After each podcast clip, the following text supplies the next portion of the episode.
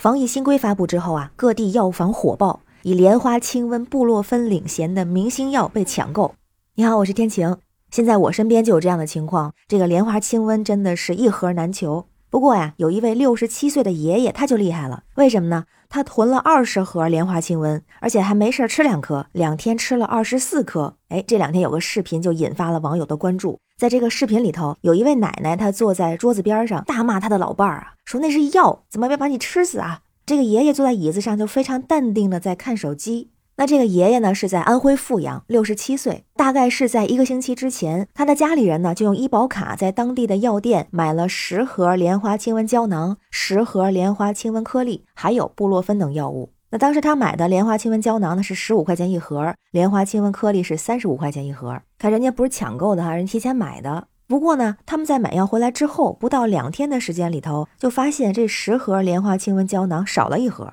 那问了之后就知道呢，这盒药让爷爷给吃了。孙女就说他们买的这个莲花清瘟胶囊一盒是二十四颗药，那爷爷没事就吃两个，还说吃了之后感觉凉凉的，特舒服。那孙女也说呢，他们一开始买药是为了防范病毒，但是没想到爷爷提前给吃了。那奶奶发现之后就把爷爷给骂了一顿，家里人呢也叮嘱爷爷对他进行了批评教育，说不能乱吃药。那好在呢，爷爷没有出现不舒服的症状。网友看到这个视频之后啊，有网友就说：“哎呦，这神药不好买啊，羡慕啊。”但也有网友说，这爷爷没错呀，剂量是正常的，一般感冒也是一次四粒儿，一天三次，那两天二十四粒儿完全没问题。嗯，不过好像不是这个问题哈，关键人家没生病啊。确实啊，咱们最近都关心囤药预防这些事儿，那医生也明确的说过，这个莲花清瘟能不能预防新冠呢？答案是不可以。那莲花清瘟里面包含的金银花、连翘、石膏还有大黄等性寒的药，都具有清热解毒的作用。所以它可以缓解新冠肺炎患者发热、咳嗽、乏力等等症状，但是医生明确提出来，莲花清瘟是治疗用药，绝对不是预防用药。所以一定要严格遵守说明书来使用，而且也特别提醒有基础性疾病的人群要注意。莲花清瘟中这些主要的成分，像金银花、麻黄、苦杏仁、大黄等等这些中药，有高血压、心脏病、糖尿病等基础疾病的患者要慎用。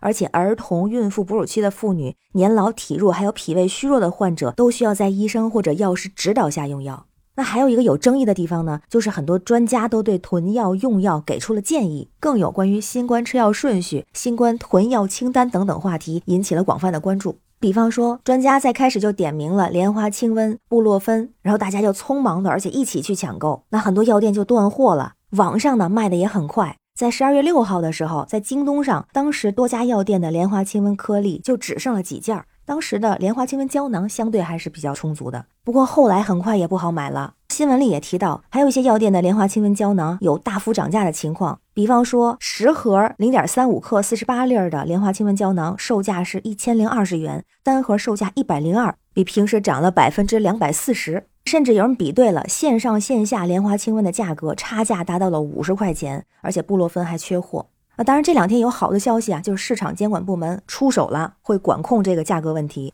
那之前呢，就有很多人买不到嘛，当然肯定也有买到的，而且呢，更有一些是提前囤货的，就像这个新闻里的爷爷一样。像我有个邻居，他也是提前买了几盒，因为老年人在年底的时候有的会有囤药的习惯。然后再说回专家的建议，专家也说呢，其实不只是这两种药，其他同类的药也是可以的，所以也有很多买不到的就会抢购其他的，像感冒药、发烧药、止痛药等等。那当然，各地的情况不太一样，有的地方的药店甚至所有的感冒药都不好买了。那于是专家也说呢，呼吁理性备药，不囤药。还有专家提到说，抢不到药该咋办？年轻人啊，多休息，多喝水，完全可以扛得过来。那有的网友看到之后就非常生气，说专家别建议了，专家一建议，立马就引发抢购，大家会跟着恐慌。还有一些非法商家甚至会加价出售，十几块的药卖到几十上百。就想想几年前大家抢口罩和消毒液时的场景，这药价就跟着涨起来了。不过我是感觉呢，其实这些专家说的也是有依据、有道理的，专家的话也得听。不过囤药还有预防也需要结合自己的情况。那我们也更愿意相信钟南山院士说的，他就提到过这么几点：第一个是关于新冠后遗症，他说我目前还没看到特别明显的对器官引起长期功能不全的案例。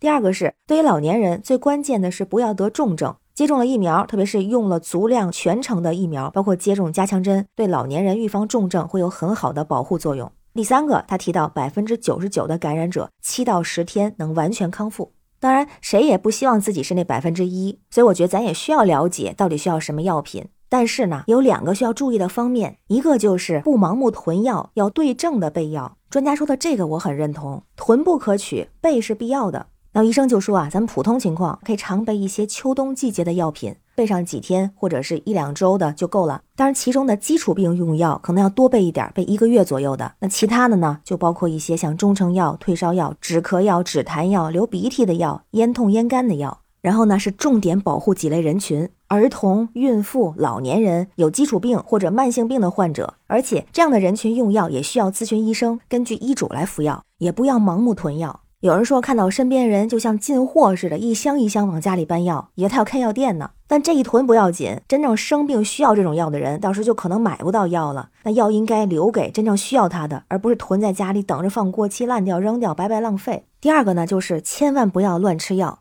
咱们前两天聊到过这个问题啊，比如说布洛芬成分的药和对乙酰氨基酚的不要同时吃，还有很多感冒药、发烧药，很多时候也不要一起吃，更不能过量，这个都需要注意。而且听说目前有一些医院收治了不少病人，不是因为新冠，而是因为乱吃药损伤了肝脏肠胃，严重的甚至进了 ICU。那就算是莲花清瘟这样的药，它属于中成药，但是呢，因为它本身是凉性的，也有很多人吃多了会拉肚子，也会损伤肠胃，所以没有症状不需要吃药，更要谨慎用药。那同时呢，就包括具体吃哪种药，也需要根据自己的体质和用药的习惯，需要遵医嘱看用量。那像新闻中这个爷爷自己随便吃药，身体没出现反应，这也算是幸运。但是毕竟每个人体质不一样，咱们还是不要乱吃乱用，不要盲目跟风。一个是希望药品供应可以跟得上需求，希望有关部门可以大力的监管药品的质量和价格。更加重要的是咱们自己平时多喝水，注意休息，做好日常防护。那对这个事儿，不知道您怎么看？欢迎在评论区留言，咱们一起聊。